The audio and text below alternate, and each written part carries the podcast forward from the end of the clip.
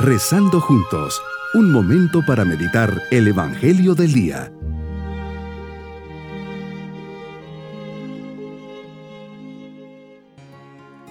Les saludo en este día 30 de noviembre, fiesta de San Andrés Apóstol.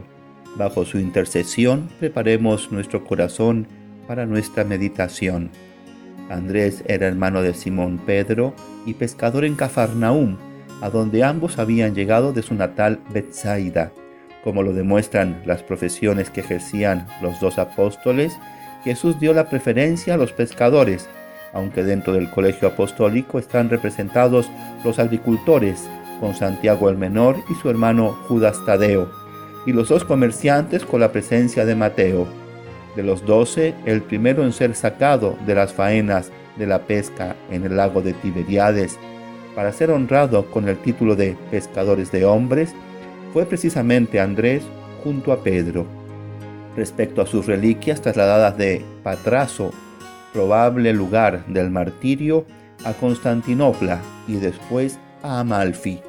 Consta con certeza, por otra parte, la fecha de su fiesta, el 30 de noviembre, festejada ya por San Gregorio Nacianceno.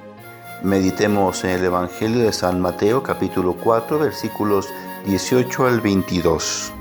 Señor, vas de camino por la ribera del mar de Galilea, has estado rezando toda la noche y este caminar tiene un cometido muy claro.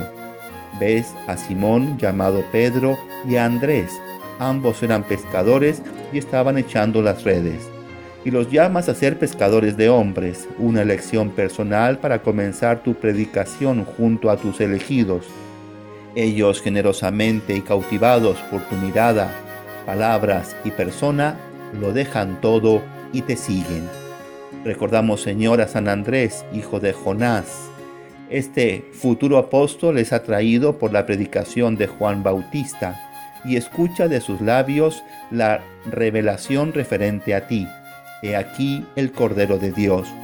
Después de esto, Él te sigue y con gran franqueza te pregunta, Maestro, ¿dónde moras?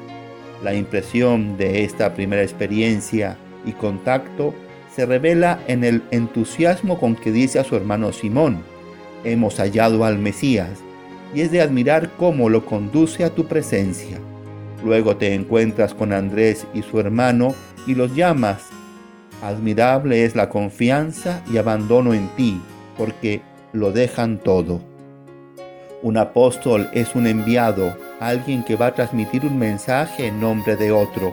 Jesús elige a Andrés entre los doce más cercanos para hacerle participar de tu intimidad.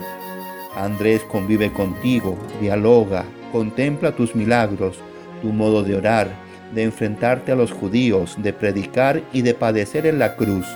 Todas estas experiencias irán vaciando su corazón, lleno de redes, barcas, costumbres y tradiciones, y lo llenará de tu presencia salvadora. Andrés, que ha pasado a la historia por su martirio en la cruz en forma de aspa, me recuerda y hace meditar que si el grano de trigo no cae en tierra y muere, queda solo pero si muere da mucho fruto. La cruz sea de la forma que sea, siempre te hará referencia. Crucificado por excelencia y verbo encarnado.